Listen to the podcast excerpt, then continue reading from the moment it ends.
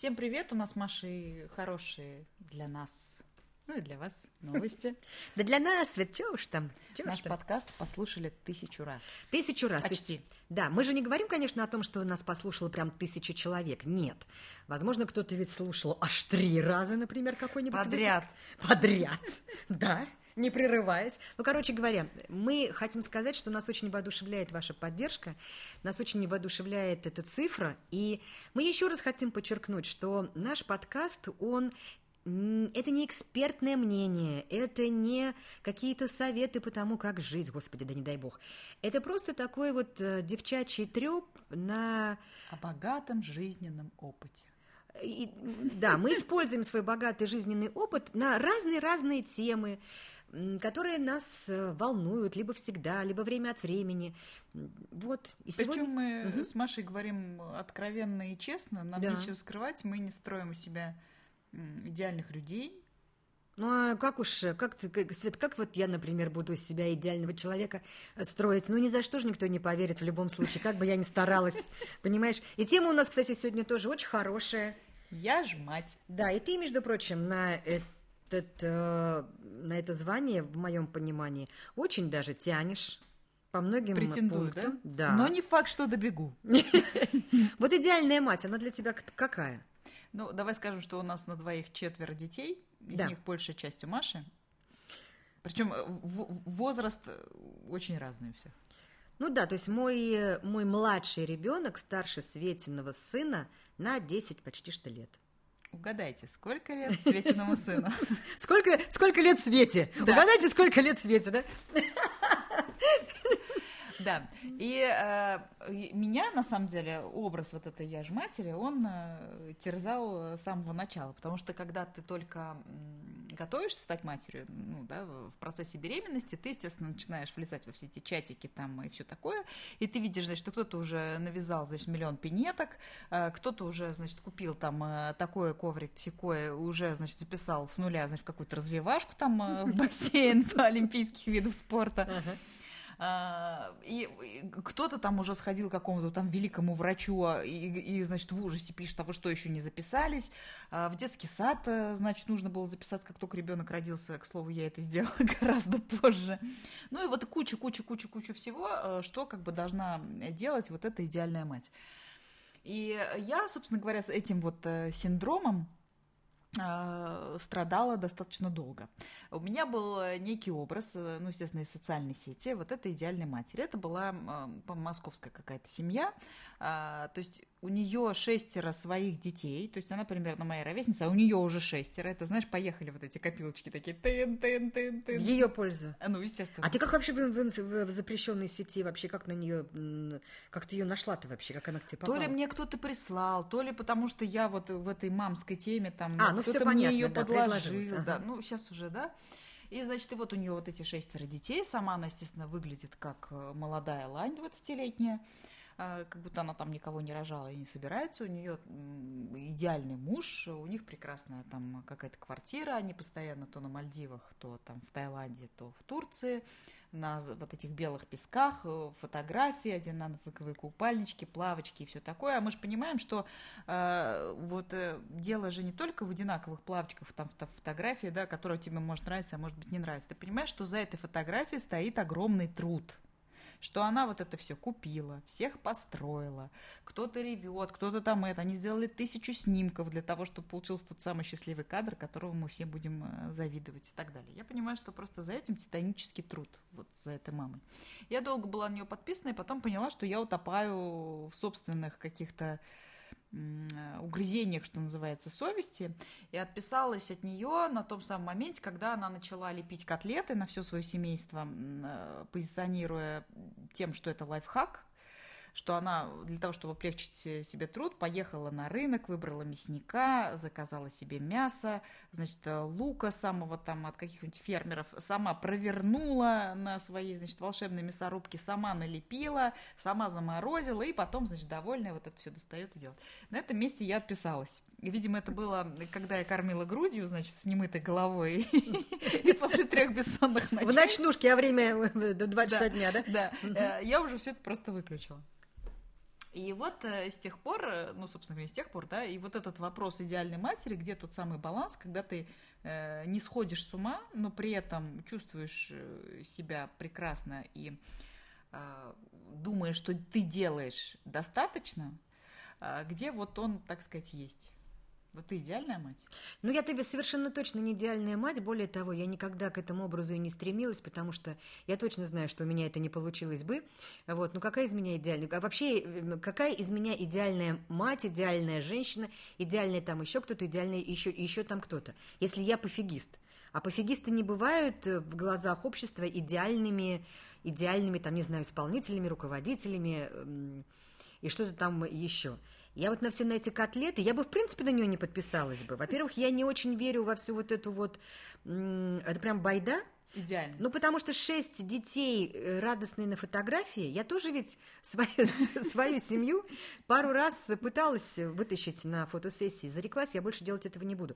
Потому что этот вот момент, э, еще там, если старшие дети понимают, что эта фотография останется на века, на всю жизнь, и поэтому мы на ней должны выглядеть более-менее счастливыми, то мелким детям это никак не объяснишь, и поэтому им пофиг. Они не хотят фотографироваться, а вообще они ничего не хотят, этих одинаковых купальников или там рубашечек, мальчик, или там не хотят, им все это неинтересно, скучно.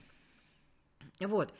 И относительно этих паровых котлет, ну, я вообще не очень-то верю в существование этой женщины, у которой шестеро детей, а она сначала к мяснику, потом за этим фермерским луком, а потом она сама, да через мясорубку. Что-то какая-то, знаешь, вообще совершенно нереальная история, поэтому она меня даже и не зацепила бы. Ну, Почему? Вот. Ну, потому что я в нее не верю. Скучно? Нет, я э, ну, то, что смотреть на то, как кто-то там э, свои паровые котлеты лепит, сто процентов скучно. И... А ты думаешь, быть идеальной матерью весело, что ли? А вот давай поговорим о том, что такое идеальная мать. Тогда вот, вот прям давай, без, без придуркулита. Хорошо. Ну, э, в идеале, в идеале, это, конечно, несколько детей. Ну, это ладно, это как Бог послал, это мы можем, так сказать, отодвинуть. Ну, хорошо. Все-таки а, да. посмотреть на это как-то более спокойно, эту ситуацию. Дальше. Ну, твой ребенок, естественно, ну, ты его кормишь грудью, во-первых, исключительно до там ну, ну сколько до совершеннолетия. Нет, подожди, ты сейчас придуряешься или ты на самом деле рисуешь? Нет, э, нет, нет на самом деле. Ну, какого совершеннолетия? Ну, например, до сколько? Я вот ну, там, ну, до полутора лет точно. Я вот скажу так, э, сколько боженькам дало? Да, до да, четырех месяцев получилось. Хорошо. Шикардос. До... Нет, а если до четырех получилось, значит, ты где-то, так сказать, э, что-то пошло не так. Не, не, до, не, уже, уже не идеальная мать, не, да? Не, не. Вот видишь, уже начались у нас с тобой расхождения. Так, давай. Значит, твоя идеальная мать до трех лет, да, да, до трех лет кормит грудью. Моя идеальная мать, вот сколько у нее получилось, она приложила, конечно, какие-то усилия для того, чтобы молоко и дальше оставалось. Но нет, она совершенно спокойно ребенка пере, переводит на то, чем дальше ребенка кормит. Угу. Дальше, когда он уже способен есть нормальную еду, он ест исключительно брокколи, э, значит, паровые котлеты и что там еще, и супы, а, значит, киндер э, с презрением выбрасывает в мусорное ведро вместе с пиццей, чипсами и там что еще, газировкой. Угу. Так, моя идеальная мать, она, конечно, не радуется тому, что ребенок время от времени где-то там находит такие чипсы, вот, но с презрением не выкидывает, то есть язык ему не вырывает, но, но руки не обрубает, ну, она просто, конечно, с ним разговаривает на тему, что вообще это всякая дрянь, но если даже случилось так, что ребенок съел, либо ну, я не знаю, и, кор- короче, не делает из этого трагедию, не, вообще не делает из этого жуткую трагедию.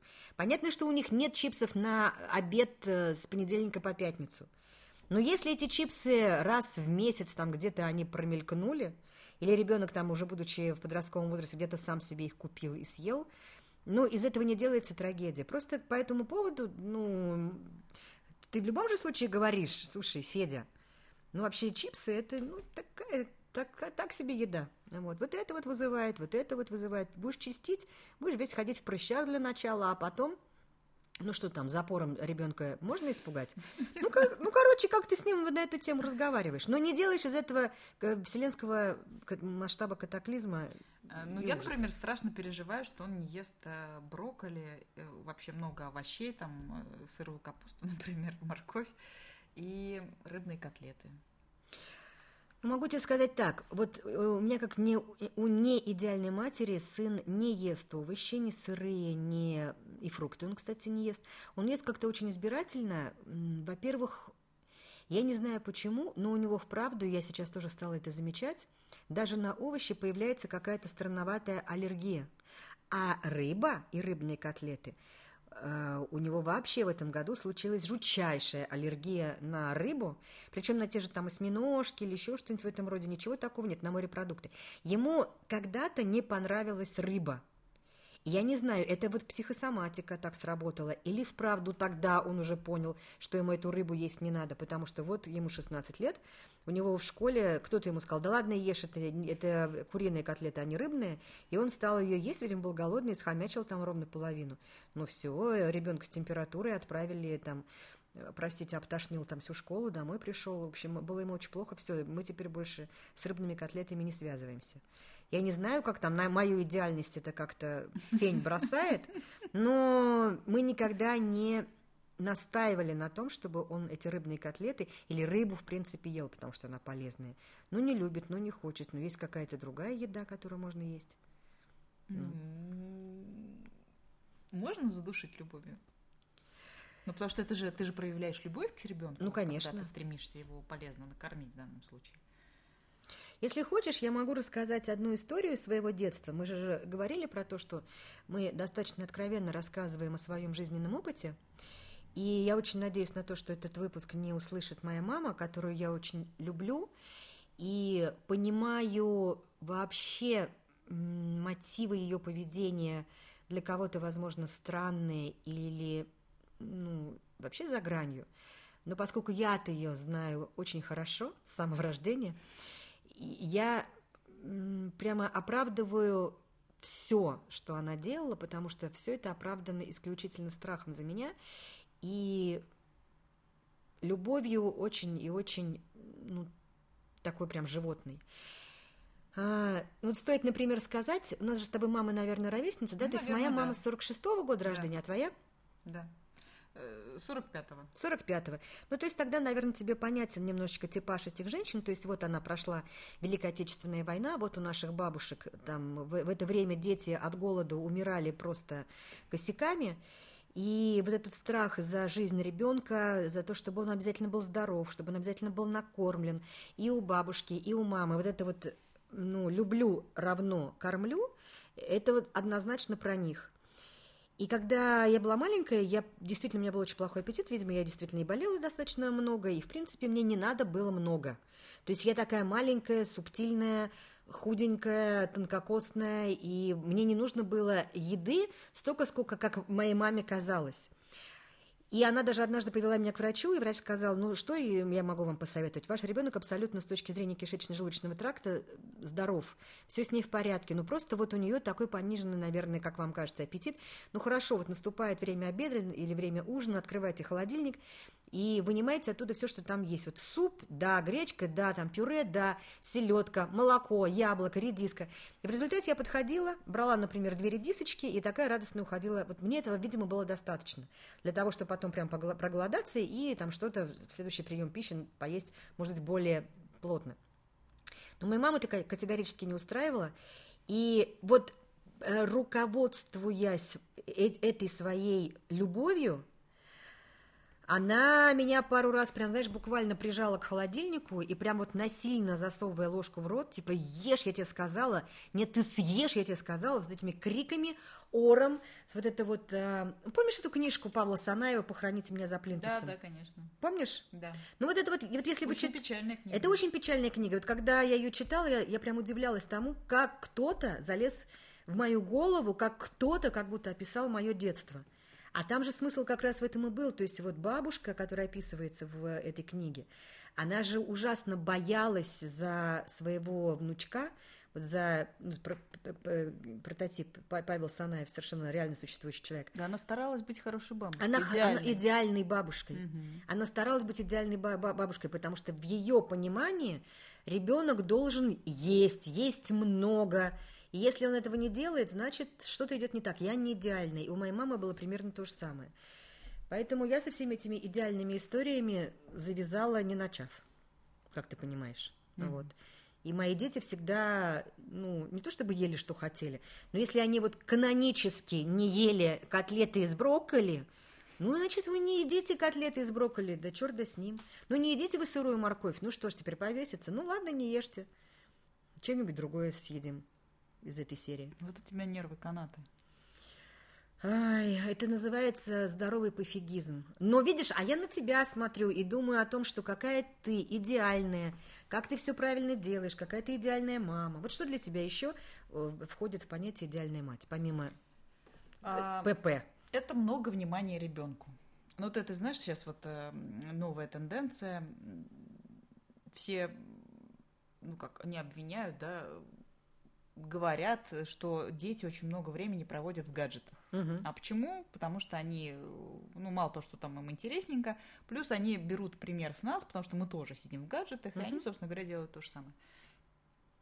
Вот они говорят, вы типа приходите домой, и вот я э, читаю такие есть люди, и они прямо гаджет, все, дома гаджет отключается или его просто не существует, и они проводят время вместе с ребенком. Они играют с ним в настольную игру, я не знаю, там лепят из пластилина, и катают машинки, если там ребенок маленький и так далее. Я, например, со своим машинки никогда не катала, потому что для меня это просто ад, ад. на земле. Ад это ад на земле, правда. И угу. я все время чувствовала, что я его, знаешь, бросаю. Вот, ну, как бы он же один, да, ребенок, ему уж не с кем покатать эти машинки. И вот он как бы один раз там, мам, нет, второй раз, мам, нет, третий пришла, что-то себя выжила, но невозможно притворяться. И вот, значит, вот сидит их катает.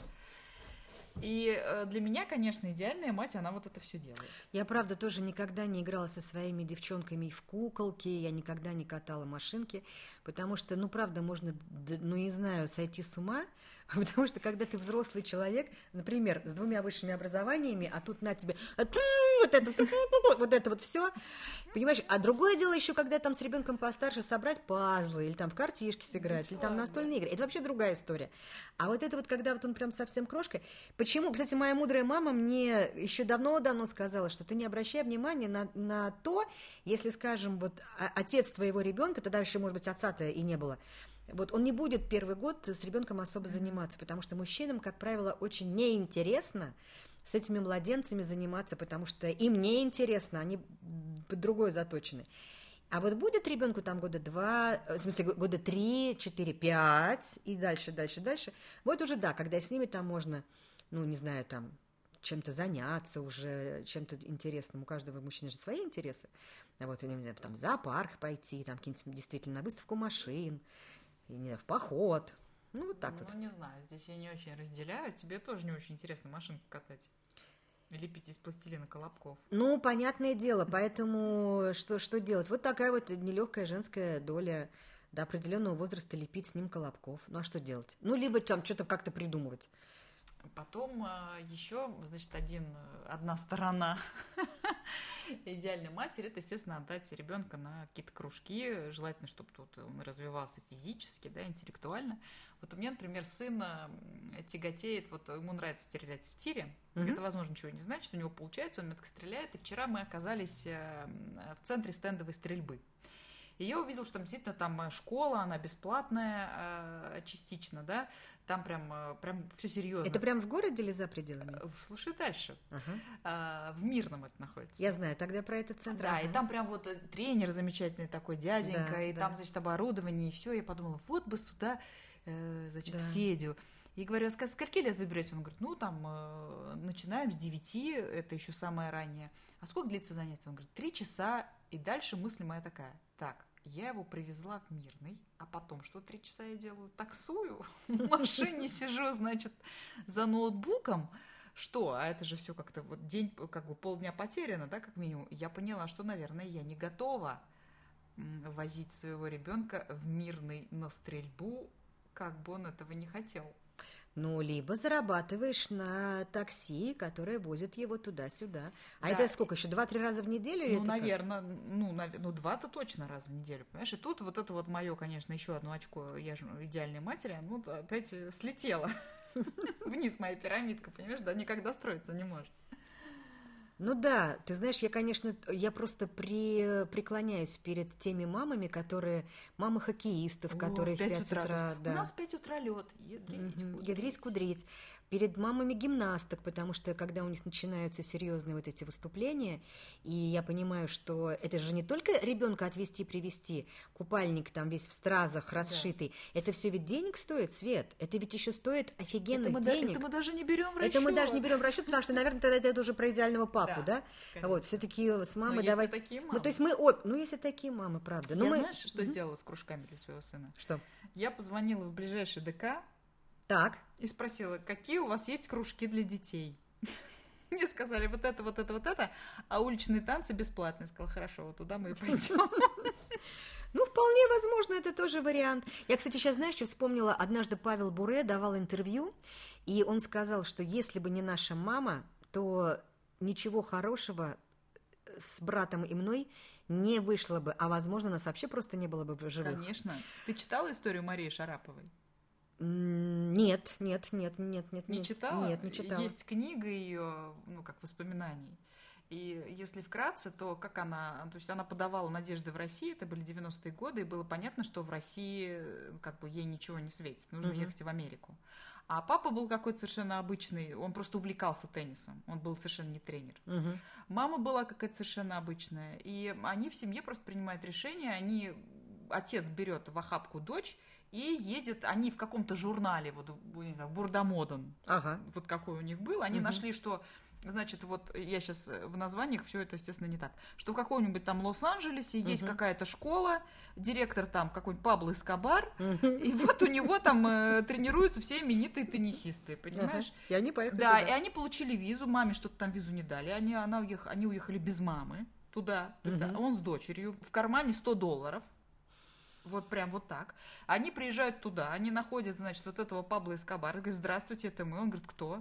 Он говорит, ну как вот это мы, мы приехали. Он говорит, ну как бы, вот, пожалуйста, корт, вот это стоит там, ну сколько там, 2000 долларов в месяц. Он говорит, ну у нас денег нет, у меня есть талантливая девочка. Он говорит, ну вот у меня этих талантливых девочек и мальчиков. Угу, вот всего там. мира. Да, вот в очередь стоит. Ну, и тогда он сказал от отчаяния, говорит, ну, можно она хотя бы разомнется, раз мы пришли. Ну, и как-то он такой, ну, ладно, там пусть идет. И она начала играть, они увидят, что действительно талантливая. Они говорят, ну, 2000 долларов. Угу. И тогда он говорит, ну, хорошо, я готов у вас здесь мусор убирать, туалеты мыть, что? Он говорит, ну, хорошо, будете вот туалеты мыть и мусор убирать. И вот этот отец там работал, они сняли какую-то там на 100 долларов свою комнату, а больше денег не было. И она, там, короче, там вот эта история вот такая, понимаешь? мама сидела там, ты понимаешь, да, что это вот сейчас не WhatsApp, а видеосвязь, uh-huh, где там uh-huh. доченька. То есть они как там звонили по какой-то там выделенной связи в эту Америку. Мама приехала, причем они увиделись через несколько лет.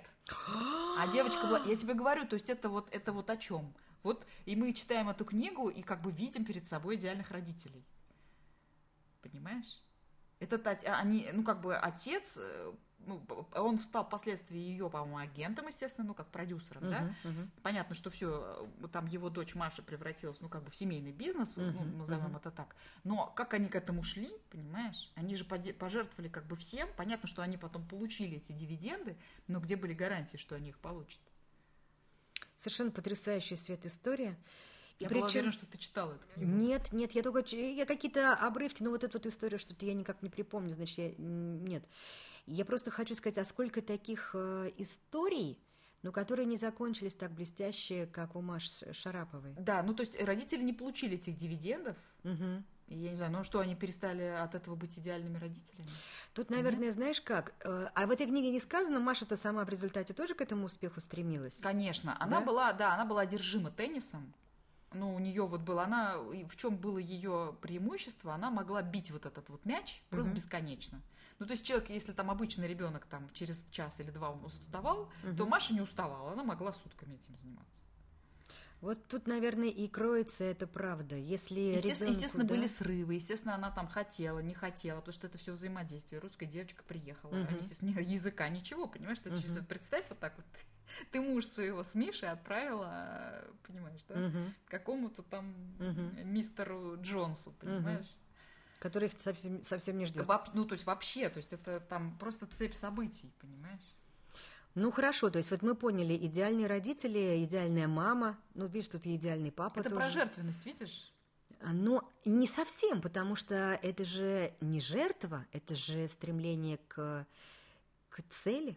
Ну Почему? хорошо, у них была общая цель, да? Значит, У них была общая жертва. цель, это не В жертва. том числе и у отца. Вот, может быть, знаешь, что, когда мы, мы, мы говорим с сарказмом вот это словосочетание «я ж мать», наверное, оно как раз подразумевает какую-то ненужную жертвенность. А все, что сделано в состоянии... да, а ты еще не знаешь, будет он... Да, да вообще, в принципе, даже если жертва оправдалась, даже если этот папа действительно... э, Он совсем не хотел этим заниматься и все-таки поехал. Вот тогда, тогда, да, была бы жертва, и даже если из Маши таки получился бы толк, все равно как- как-то вот тут как- как-то все, ну, совсем другое пальто получается. А когда это цель двух людей, они идут в одном направлении, и это не жертва, а движение вперед, вот все меняет. М-м, видишь как? А ка- что, что еще в твоем понимании идеальная мать? Ко- Которая всегда тебя примет. Она тебя принимает. Вот э, не говорит, ты же мальчик, вытри слюни, Мгм. а она тебя обнимает и принимает. Мой ребенок сейчас влюбился. Знаете в кого? В Алису Селезневу. Это в гостью из будущего. Да, он посмотрел сериал, влюбился. э, Просто сразу об этом заявил, что мама, я влюбился. Потом, когда он понял, что этот сериал закончился, осознал, что... э, Спросил меня, в каком году снят фильм, когда я была маленькая. Осознал, что Алиса сейчас взрослая девочка, что вот этой Алисы как бы не существует. И вот уже несколько дней льет слезы, э, потому что он влюбился, а девочку этой, а девочки этой нет, в кого он влюбился. И он ее никогда не увидит, и это невозможно. Она хочет, чтобы она была Алиса, такая же красивая, гостья из будущего, прилетела к нему из будущего, была такая же храбрая, смелая, умная, и вот так же выглядела. Понимаешь, и с таким же голосом еще была, он мне сказал. И он уже реально третьи сутки плачет. И вот мне кажется, что моя задача как идеальной матери, конечно, не говорить ему, да ладно, там да, этих Алис, там у тебя будет э, миллион. Он же страдает, ему же плохо. Мне кажется, вот моя задача его обнять, приголубить и как-то поддержать в этом, замечтать эту Алису. Пускай она будет в его жизни. Тем более, что, что, что она случится миллион процентов. Конечно, и не один раз случится у него эта Алиса. Да, просто ему знать не надо, что, во- возможно, она не один раз случится. Да. Она, конечно, у него случится. А у меня вчера был момент, когда меня тоже сын обнял. А, Как он сказал, меня предал друг. М, Да, и он подошел, прям такой меня обнял. Я говорю, «От- откуда ты знаешь, что я тебя тоже хотела сейчас обнять? Он говорит, меня друг предал. Я говорю, ты можешь мне сказать, в чем там суть? Он говорит, он мой секрет рассказал. м. Я говорю, а ты можешь рассказать, какой секрет? Он говорит, этого я тебе сказать не могу. И вот мы с ним тоже просто посидели за столом, вот, и я говорю, ну знаешь, говорю, когда вот так вот плохо, очень помогает движение. Может быть, ты пойдешь с кем-нибудь там прогуляешься, свежим воздухом подышишь, там поход, ну там э, отвлечешься, Да. потому что подростку слово походишь это какая-то вообще непри- неприемлемо. Там попрыгать, побегать, на велике покататься, там все понятно. Вот, и он пошел с другим своим товарищем. Я смотрю, идут, бредут оба причем. Так, грустные такие, грустные. Ну, на улице такая противная погода. И вот они идут, грустят. Я думаю, ничего, ничего, ничего. Сейчас вот они замерзнут, потом придут домой, бабушкиных пирожков натрескаются с чаем. Вот уже и полегчает. Вот. Ай, Ну, кстати, вот этот паттерн, я хотела открыть рот и сказать, слушай, а давай я вот тебе сейчас пирожков, такая, остановись. Вот оно, кстати говоря, тоже, наверное, идеальная мать заранее продумывает, как человек взрослый в будущем будет справляться с проблемами. Мгм. И что он не пирожком заест, а пойдет и погуляет. И подышит воздухом. Или поговорит с кем-то, ну, со своим товарищем. А мне, знаешь, какая мысль пришла, что м, та- признание того, что ты действительно идеальная мать, это, искренне, это искренность детей. Когда он сначала в 7 лет искренне признается тебе, что он влюблен, а потом, сколько Миша? 16. В 16 приходит к маме Да. за поддержкой Да, и да, да. утешением. Да. Просто меня обними, вот я тебя тоже обнял, и этого достаточно. Тебе не надо знать никаких там дальше Да, чего-то. но этого достаточно. но этого достаточно. Вспомните такие моменты и обнимите себя и скажите, что вы идеальная мать. Да, в конце концов, говорите себе почаще, что вы идеальная мать, потому что желающих сказать, что вы не идеальная мать, вокруг вас будет достаточно. Поменьше на них внимания обращайте.